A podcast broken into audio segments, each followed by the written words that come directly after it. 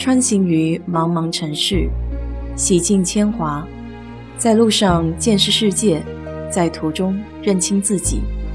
我是 DJ 水色淡子，在这里给你分享美国的文化生活。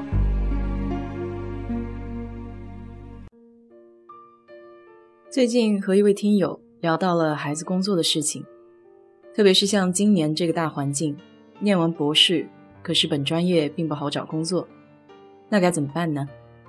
虽然我找工作的经历作为个例不具有代表性，但这的确是很多在美国念博士的人所遇到的很实际的问题。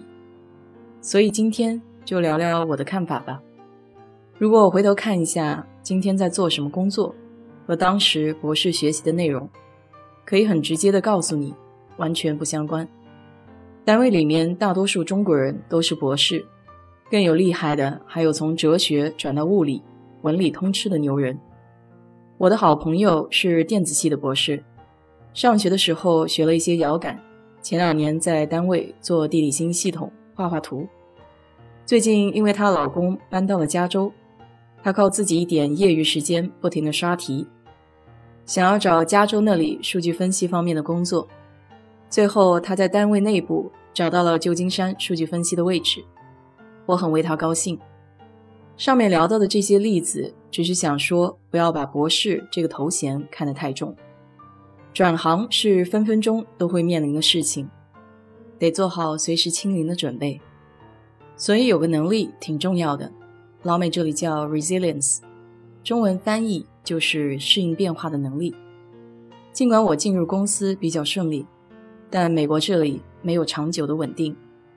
除了在学校拿到终身教授和一些政府工作，只要是在公司，那都是随着市场瞬息万变。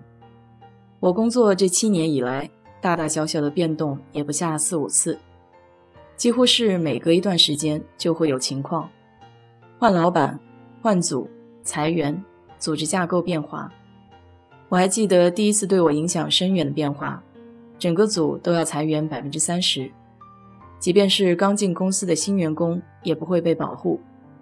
那时候我才进公司不到三年，可以说是两眼一抹黑。当然，最担心的还是身份问题，主要是因为这件事情是我没有办法控制的，所以在面对困境的时候。可以允许自己消沉一小段时间，但在低迷之后，我有一个习惯，会仔细想一想这个过程里哪些是可控的因素，哪些是不可控的。就拿在美国毕业找工作这件事情来说，首先得问自己的一个问题就是想不想留在美国？为什么？这是个内驱力的问题，只有认清了自己的动力，才能想尽一切方法克服困难。我想留在美国，不仅仅是我父母希望我留在这里，更主要的是我了解自己的个性，在一个人际关系相对简单的氛围里，可以相对的专注和安心。第二个问题就是能不能留在美国，有什么样的方法？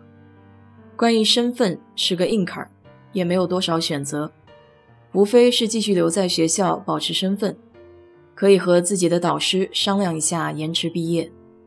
或是转别的院系再念一个硕士，可是学费就比较头疼了，得争取拿到助教，或是再念一个博士后。可是有些时候书念多了也会腻。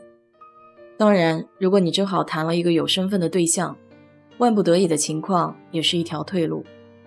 最好的情形是在你平时交往的朋友里，有在美国开公司的，可以临时帮助一下身份的切换。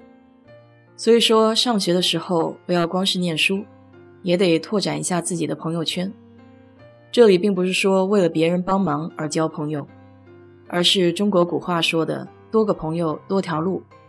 兴许在你一筹莫展的时候，会有一扇窗为你而开。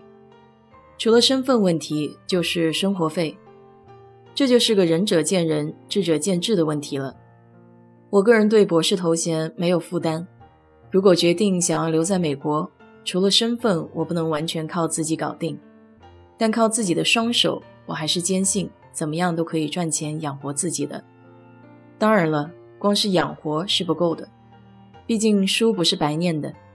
如果自己本专业在近一两年没有那么容易找工作，那就先韬光养晦，靠业余的时间去了解一下当下比较热门的一些专业，看看是否可以拿到证书或是学历来填充自己的知识库。平时多参加一些面试，锻炼自己的应变能力。其实回想起来，我上学的时候就干了很多杂七杂八的事情，比如文案类、销售类、策划类。兴趣爱好有点多，凡是跟人打交道的，我都比较热衷。可能这也是我不太像博士的原因吧。在这里呢，我也顺便说一些我在学校没有做，但今天回头想，其实还是挺有必要的三件事。第一件就是，如果能早点申请 NIW 国家利益豁免，就早点准备材料申请。即便是将来公司给你申请绿卡，万一没了工作。N I W 至少可以给你兜个底。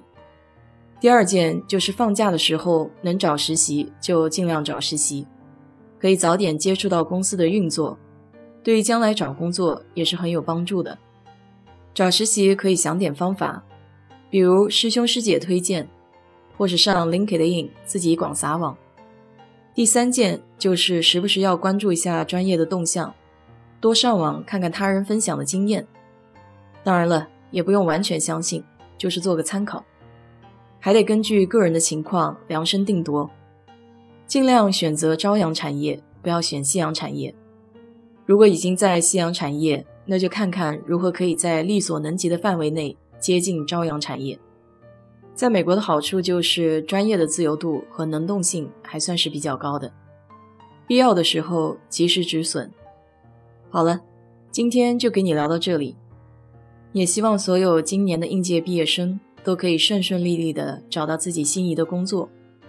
如果你对这期节目感兴趣的话，欢迎在我的评论区留言，谢谢。